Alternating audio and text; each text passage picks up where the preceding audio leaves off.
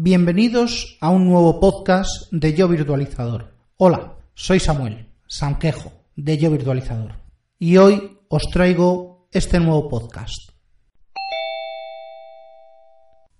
Buenas. Hoy voy a hablaros de el denostado sentido del humor, de esa falta de sentido del humor. Y bueno, pues he encontrado algo que es un conjunto de documentos históricos que demuestran que esa falta no es tal, solamente es, bueno, pues un poco desuso, falta de, falta de uso. ¿Qué es lo que he encontrado? Bueno, pues dentro de los RFCs, ah, bueno, ¿qué, qué es un RFC? Bueno, pues un RFC es un documento estándar del grupo de trabajo de ingeniería de Internet del IECubo y de la Asociación de Internet. Son los IETF e ISOC. ¿Vale? Son dos em, organizaciones que trabajan en, en el manejo, en el gobierno de Internet. Y bueno, pues tienen unos documentos que se llaman RFC, solicitud de comentarios, request for, for comment. Bueno, pues nada. Eh, ¿Qué queréis que os diga? El Día de los Inocentes nuestro sería el 28 de diciembre, pero los americanos son raros. Tan raros que lo definen, bueno, los ingleses también, lo definen el 1 de abril, el April Fool's Day. también es el día del nacimiento de los hermanos Weasley, de los gemelos Weasley en Harry Potter, por cierto. Nunca mejor, no, no había mejor fecha. bueno, pues nada, la lista de los RFCs comprende eh, documentos desde... A ver, ¿desde qué fecha? ¿Dónde lo tengo? Uf, mm, no lo tengo aquí. Sí. pues la primera RFC es de un tiempo tan lejano como por ejemplo lo es el 7 de abril de 1969. ¿Qué quiere decir esto? Bueno, pues quiere decir que esa RFC va a cumplir dentro de unos días 50 años. ¿Vale? Esa RFC la escribió el grupo de red de la UCLA, un tal Steve Crooker, no sabemos qué habrá sido de él, y bueno, pues hablaba del software de IMP, mm, no lo he conocido, no lo conozco, simplemente es transmisión y y chequeo de errores y un par de cosillas más. Bueno, pues eh, pasó el tiempo y durante unos cuantos años pues se fueron escribiendo y escribiendo y escribiendo eh, hasta no sé muy bien si considerarlo eh, existe un documento previo a todo esto que os voy a comentar, que es el, el Arpaguki, ¿vale? Luego comentaré más de este. El Arpaguki abrió un camino que siguieron otros autores de RFCs, pero ya unos cuantos años después. Así que no voy a contaros los RFCs que me he encontrado, porque me he encontrado, creo que son 57 a día de hoy, ¿vale? Antes de, el 1 de abril de 2019. Son 57 los que he podido documentar. Eh, pero sí os voy a comentar unos cuantos. ¿Y qué es lo que he hecho? Pues me he cogido la lista, me los he leído todos, me he estado mm, riendo a pecho partido durante bastante tiempo con, con muchos de ellos y simplemente pues os los voy a recomendar. Luego ya veré a ver cómo dejo esto documentado todos estos RFCs porque son bastante divertidos. Así que he dividido la lista, he cogido aproximadamente 20 y esos 20 los he organizado por los he agrupado siguiendo unos criterios míos. Pues por ejemplo, vamos con el con el primero de los grupos. Por cierto, bastantes de estos RFCs han sido bastantes bastante conocidos. Yo no conocía, de verdad, no creí que hubiera tantos, pero por ejemplo los de IPVC, eh, perdón, IP sobre palomas mensajeras, pues es mundialmente conocido. Creo que hasta ha salido en alguna noticia o no sé, en los periódicos. Es el más recurrente de todos. Pero son... Ya os iré contando.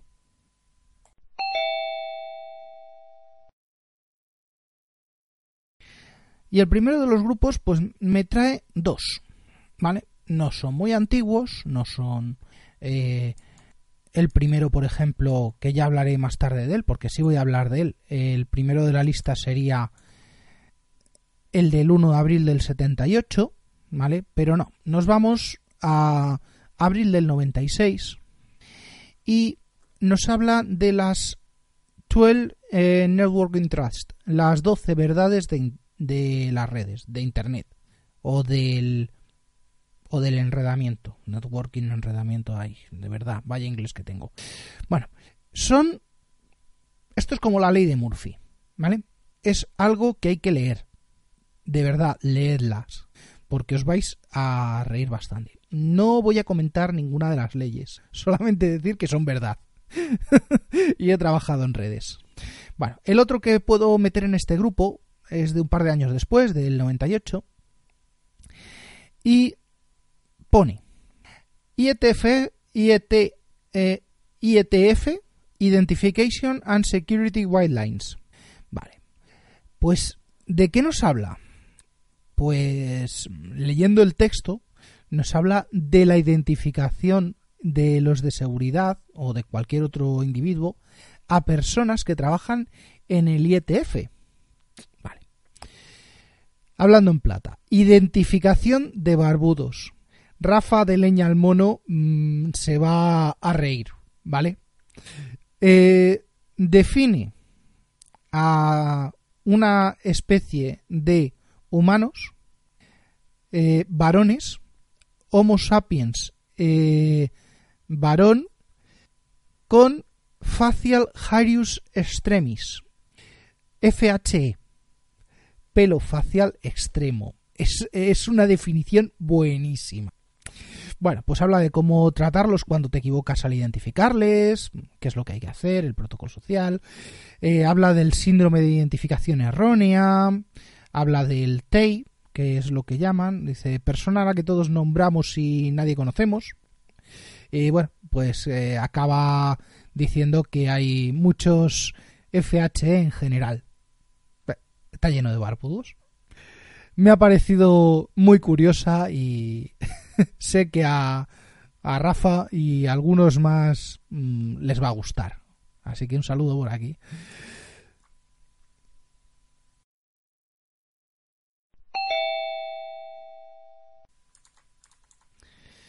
Bueno, ahora voy a sacar varios mm, que he encontrado que son eh, soluciones a problemas que nadie tiene, soluciones a problemas que nadie existe, eh, eh, que, no, que no existen. Es un término que suele emplear bastante mm, Juan Luis de Por Tierra, Mar y Aire cuando habla de tecnología. Sobre todo de tecnología procedente de ciertos proveedores, de ciertos fabricantes. Bueno, ¿de qué hablo? Pues de un RFC el 1149 de abril del 90, que tiene continuación en abril del 99 y abril del 2011, ¿vale? Los tres hablan de lo mismo, de transmisión IP sobre palomas mensajeras. Sí, como lo oís, IP sobre palomas mensajeras. La primera sería la definición del protocolo, la 1149, la 2549 sería IP Overavian Carriers with Quality of Service. Bien, perfecto. Y la del 2011, la 6214, es la adaptación del 1149 del primer protocolo para IPv6. Bien, esto está muy bien, eh, está documentado y demás. Eh, gente que se, que se aburría, pero creo haber leído recuerdo haber visto algo de que Stallman, otro de los FHE tan conocidos del software libre, llegó a, jugar con este protocolo, con estas implementaciones, y llegó a ponerlas en, práctica. De hecho, podéis buscarlo, eh, que están, son públicos estos documentos. Bueno, pues eso está muy bien, ¿no?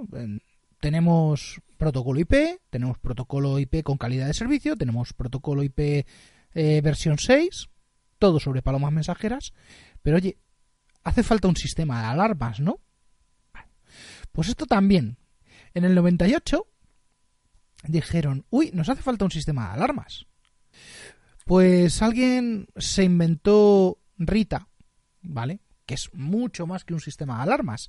Es The Reliable Internet Work Troubleshooting Agent. Muy bonito, muy tal. Pero leyendo, de verdad, todos estos documentos, leeroslos, por favor, leeroslos. En la RFC la, buscáis RFC 1149, 2321, 2549, salen directamente poniéndolo en Google, en DuckDuckGo, en bueno, en Bing, en Bing no lo he probado, no sé si salen. Bueno, directamente. Eh, por favor, nunca había visto ilustraciones de un pollo de goma llamado Rita. Y además tiene trabajo por hacer. Cómo enganchar un cable Ethernet a Rita. Ahí lo dejo. También, bueno, otro, otro de este grupo va a ser el 2795 de abril del 2000. Bueno, de Infinite Monkey Protocol Suite, el IMPS. Bien, pues esto es otra solución a un problema que nadie tiene. Bueno, salvo alguna eh, cárnica, alguna consultora diversa, gente, una ETT, no sé cualquier cosa de esas. Bueno, por si no lo conocéis, el teorema de los monos infinitos habla de que si un número infinito de monos en un número infinito de máquinas de escribir puede mm, dar como resultado, eh, golpeando eh, teclas al azar, puede dar como resultado las obras completas de Shakespeare.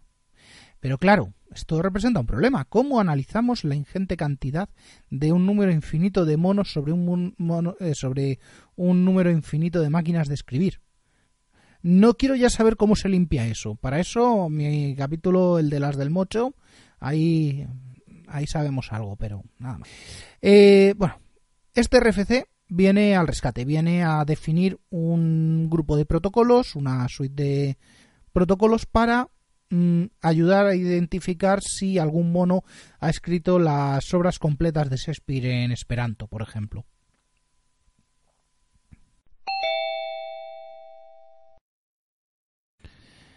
Bueno, y ya que estamos con, con artes, bueno, pues aquí he sacado cinco que están dedicadas al arte, ¿vale? Abril del 94, la 1605, abril del 97, la 2100, del 2001, del 2007 y del 2017. 3092, 4824, 4180. Bueno, pues así que me voy a coger la primera, ¿vale? La del 1605, que es la que me ha parecido un poquito más...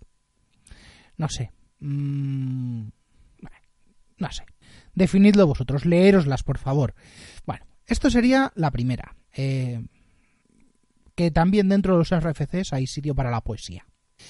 Y es que a menudo pienso que no hay suficiente poesía. Y de verdad, si, si Shakespeare se levantara la cabeza, bueno, aparte de para escribir esto, claro, porque eh, pone claramente que esto lo ha escrito un tal W. Shakespeare. sin comentarios, en el 94, oye. No sé. Cervantes debería definir una, una ISO de... la ISO 27002, por ejemplo.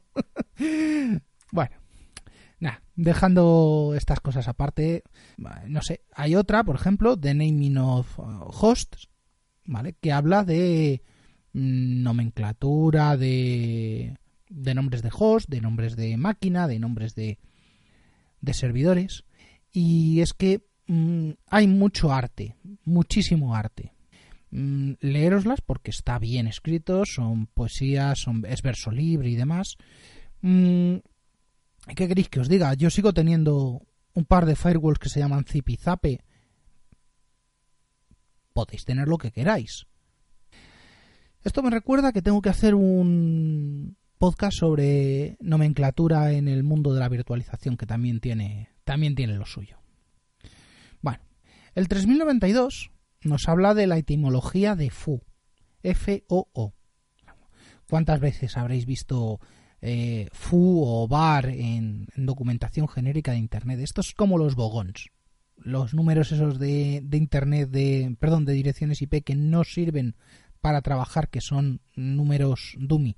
Bueno, por, habla de dónde viene todo, incluso de dónde viene dummy. Pero no habla de, de algo que yo creo que Microsoft debería implicarse y escribir en este RFC o hacer un, un RFC que lo amplíe hablando de dónde sacaron a Contoso, esa empresa virtual, ese eh, John Doe john.dow arroba contoso.com eh, no sé yo sigo sigo esperando conocer a, a este a este ilustre currito tan famoso. Bueno eh, otro pues por ejemplo el 4824 4824 es del 2007 bien estamos ya estamos cerquita estamos modernos y habla de la transmisión de datagramas IP sobre el sistema de banderas, el sistema de semáforo de banderas, el SFSS. Bien. ¿Y qué son estas banderas? Mm, pues son las banderas de los barcos. Así que imaginaos a un muñequito en un extremo moviendo las paticas así con las banderas tiki tiki tiki para arriba para abajo tal cruzadas y a otro con su libreta apuntando para luego soltar la libreta, coger las banderas y comunicarlo al siguiente nodo. Es que, mmm, no sé, en fin, es muy divertido. Y por último, para acabar esto de... Es que ya no sé cómo, cómo calificar este grupo, pero es el grupo de las artes. Bueno, pues habla de... Os voy a leer el nombre. The Art of ASCII, or A True an accurate representation of menagerie of the things fabulous and wonderful yet former of a eh, character. Bien, mi inglés es buenísimo. Vale. ¿De qué habla este RFC? Pues este RFC habla o describe lo que llevamos viendo mucho tiempo en redes sociales. Esos eh, muñequitos que de repente sacan un cartel y dice, no me saquéis más carteles con muñequitos, por ejemplo. O salen esos caretos que están compuestos por caracteres Unicode que mm, no estaban en el ASCII original o tal. Bueno, pues esto viene a complementarlo con, con ASCII. Eh, estamos en el 2017. Hace falta un estándar porque es algo que llevamos haciendo desde que existían las aplicaciones en modo carácter para Telnet, de que llevamos haciendo años. Y estos son los abuelos de los eh, de los emoticonos, perdón, de los emoji, eh, que si bien los emoticonos se pueden haber quedado cortos, estos muñecos ya son, eh, ya, es que ya son demasiado. Recuerdo que había mensajes que, que mandaban ya esto en los Nokia 5110. Bueno, qué tiempos.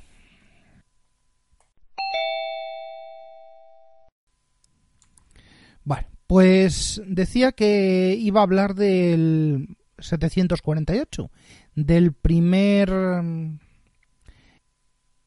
RFC considerado de coña de los de April Day y bueno pues este habla concretamente o se llama concretamente Telnet Random Lows Option bien creo que es la que junto a otra que vendrá después la más sesuda descripción de, de, un mecanismo utilizando, utilizando paradojas.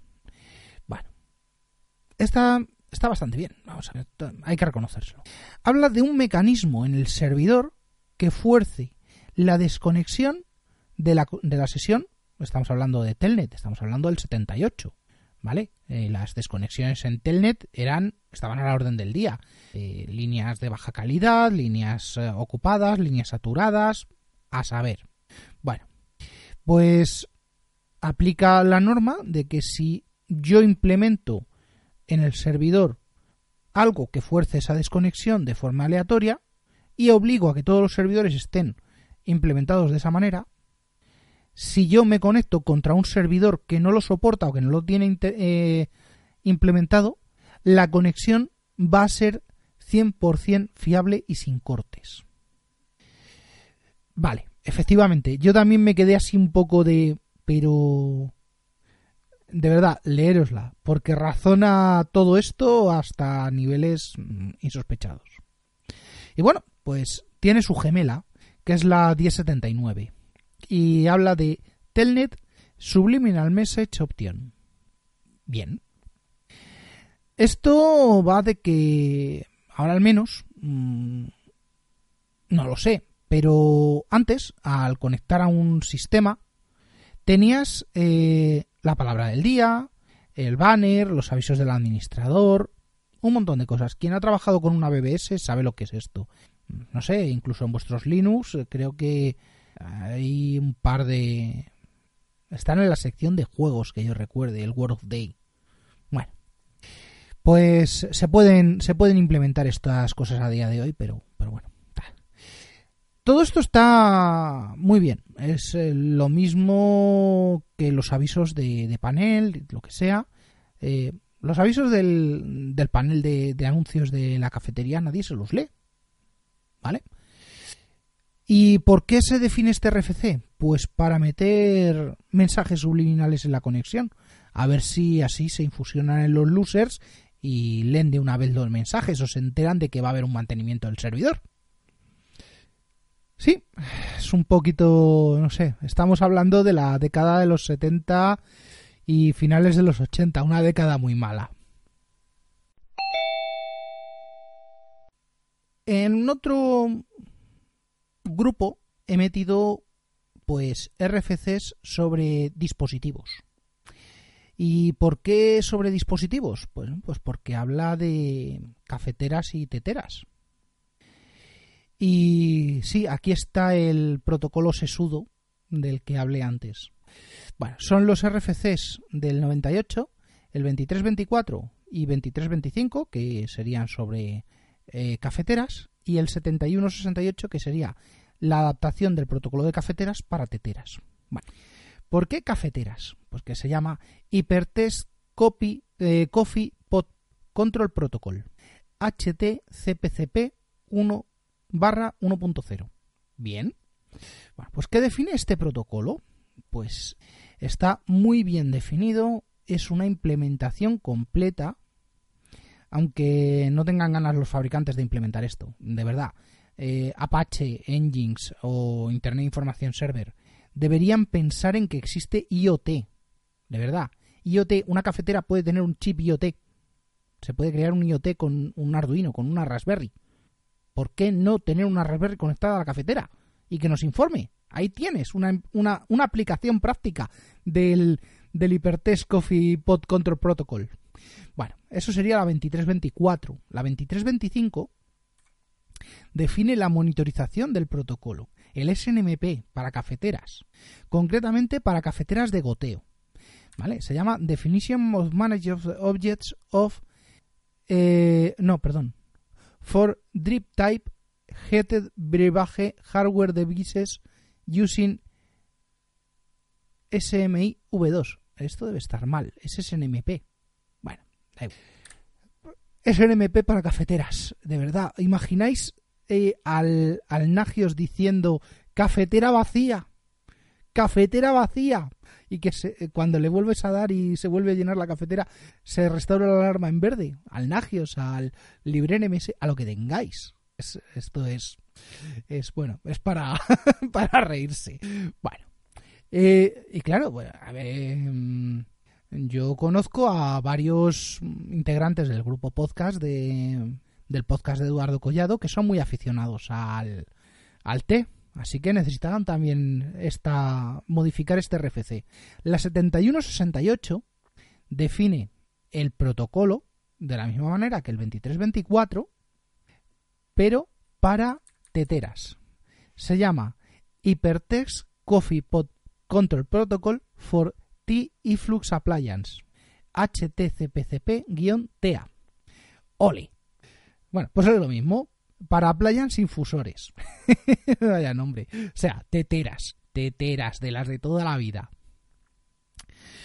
Aquí no he visto implementación modificación del SNMP, pero bueno, habrá que meter un sensor de temperatura, porque cada T lleva una temperatura de infusión, unos contadores de tiempo, bueno, cualquier cosa. Y sí, bueno, esto puede resultar un poco muy, muy raro. Bueno, pues igual que hablaba antes de poesía, pues ahora voy a hablar de un par de, de RFCs en prosa. Bueno, son dos RFCs que parecen novelas. ¿Vale? La 1606 de abril del 94 y la 1607. ¿Vale? Las dos de la misma fecha.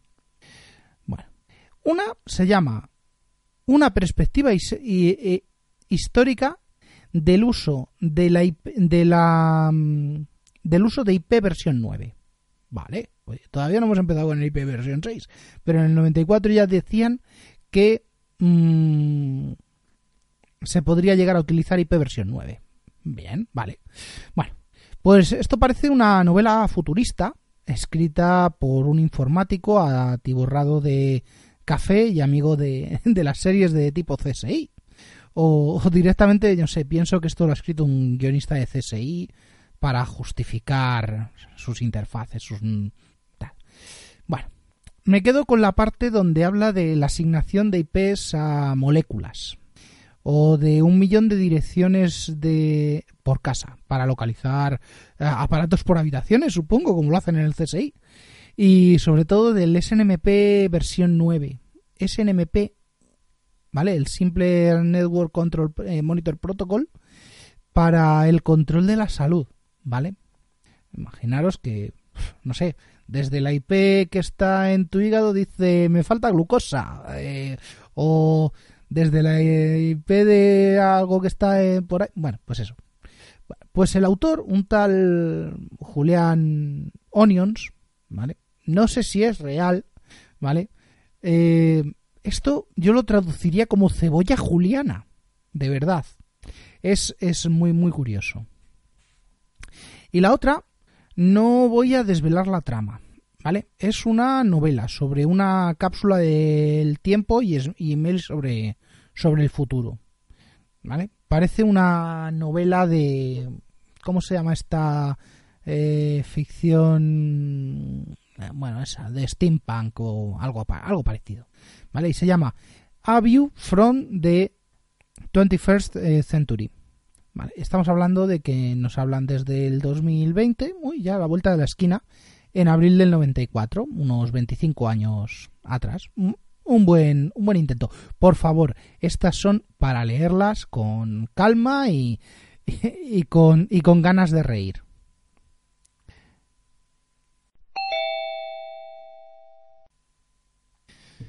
Bueno, del siguiente grupo, del grupo 6,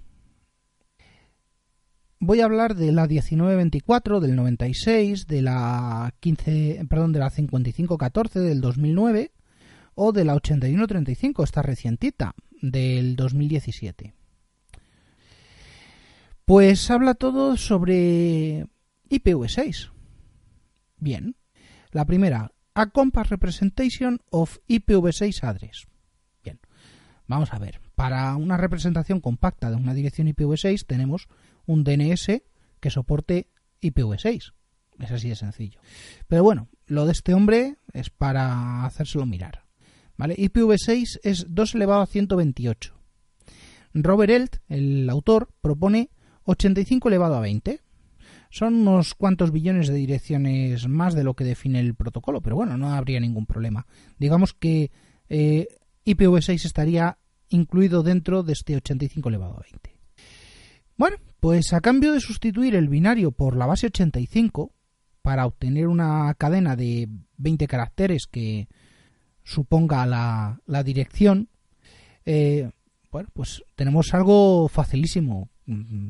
Mm, tan fácil como aprenderse las claves web antiguas o las nuevas WPA2 de los routers de Telefónica o, no sé, una alfanumérica completa, una clave alfanumérica completa de intercambio de SSH, cualquier cosa de estas. Bueno, es para hacérselo mirar al, al hombre, porque no sé. Y además base 85. ¿Quién calcula? ¿Quién tiene 85 dedos para calcular base 85? Apartando, apartándonos ya de, de fricadas, en abril del 2009 la 5514 habla de IPv6 over social networks. Bien. Hay una implementación de esto. Y la implementación la hizo Facebook. Bien.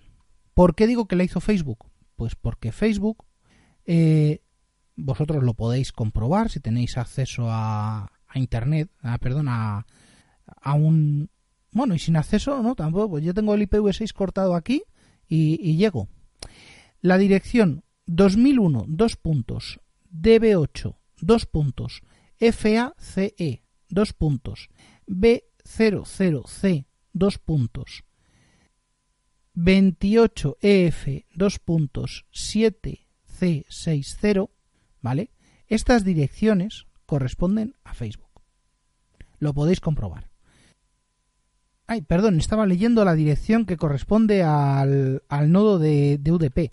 No, perdón, es la 2001, 2 puntos de B8, 2 puntos FACE, 2 puntos B00C, 2 puntos, 2 puntos, 2 a42, dos puntos 4346. ¿Vale? Esto lo podéis, lo podéis ver perfectamente. Y si os dais cuenta, está escrita la palabra Facebook cambiando las O's por ceros y la K por una C.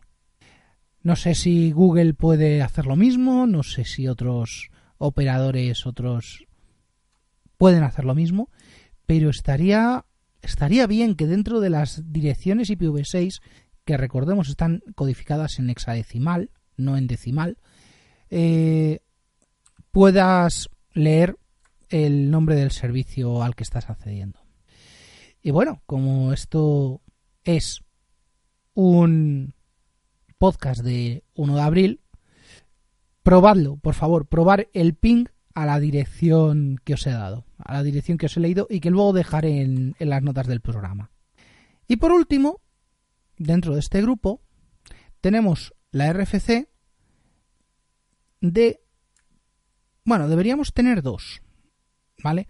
Una que habla del direccionamiento complejo dentro de IPv6, que si no fuera porque ya... A ver, ya es complejo, ¿vale? IPv6 ya es complejo, por mucho que, que Eduardo Collado se empeñe en, con no sé, ha tenido que hacer tres o cuatro programas para explicárnoslo y yo todavía eh, todavía no termino de, verlo bien.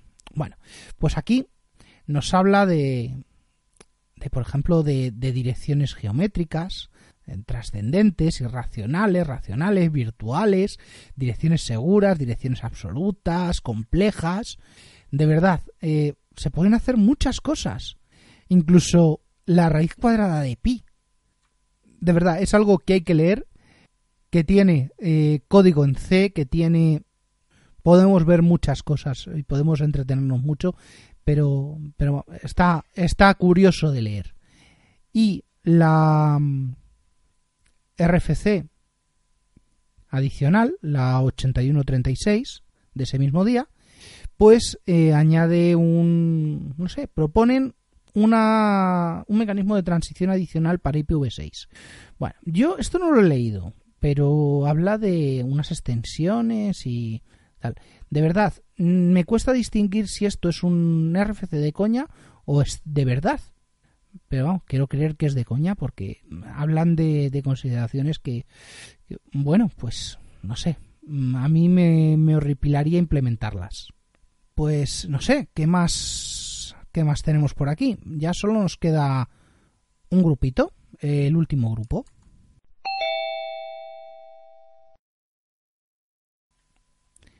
Y este último grupo, ¿qué es lo que, ¿de qué es lo que nos habla? Pues nos habla de números. Porque, como no, esta gente sabe de todo, pero sobre todo sabe de números. ¿Vale? La RFC 2550 de abril del 99, ¿vale? Y la 2551 hablan de, de números, pero de números absolutos es poco. Bueno, la primera, la 2550, nos habla del problema del año, del año 10.000 y posteriores. Bueno, todos sabemos la paranoia que se generó alrededor del año 2000. Todo, sobre todo lo que se refiere a datos almacenados con, eh, con campos de, de dos dígitos de dos dígitos decimales y demás y que por supuesto como somos tontos y seguimos usando esto pues hemos vuelto a hacer 1 de abril del 2019 bueno pues 1 guion 4 guion 19 ala nada no aprendemos. En un alarde de imaginación el autor propone un estándar de numeración que sirva desde el Big Bang hasta el Big Crunch o hasta la muerte térmica del universo, lo que suceda antes. Bueno, ahí es nada. De hecho, expone de la misma manera que los documentos oficiales del problema del año 2000 un ejemplo para el año 10.000, con exactamente la misma solución. La solución propuesta para el año 2000 fue el cambiar los campos numéricos del año de 2 a 4 décimas, a dígitos. Y lo que propone pues para el año 10.000 hasta el 9.990, hasta el 99.999 es utilizar cinco dígitos. Bueno, y a partir de ahí ya empieza a enrollarse, empieza a meter ecuaciones de Maxwell, empieza a meter demás historias, hasta que acabamos viendo, pues no sé, me parece que la cadena de configuración tiene 38 Y. No, unos cuantos años. Es un ratito. Bueno, la 2551 habla de otro tipo de números. Vale. Números romanos. Está bien. Derecho romano. Mm, yo paso. Leedla, por favor, leedlas. Es que son. Son joyas. Son joyas del humor. Mm, la última de este grupo, ya la última de, de este podcast, es la 3091. Y está hablando de un P-Digit Generation Protocol. Em, protocolo de generación de dígitos pi. Está bien, aceptamos barco. Y tenemos un puerto con un RESAPI para conectar y consultar un demonio generador de números de número pi. El puerto, pues el 314.159 TCP. ¡Hala! Leedla.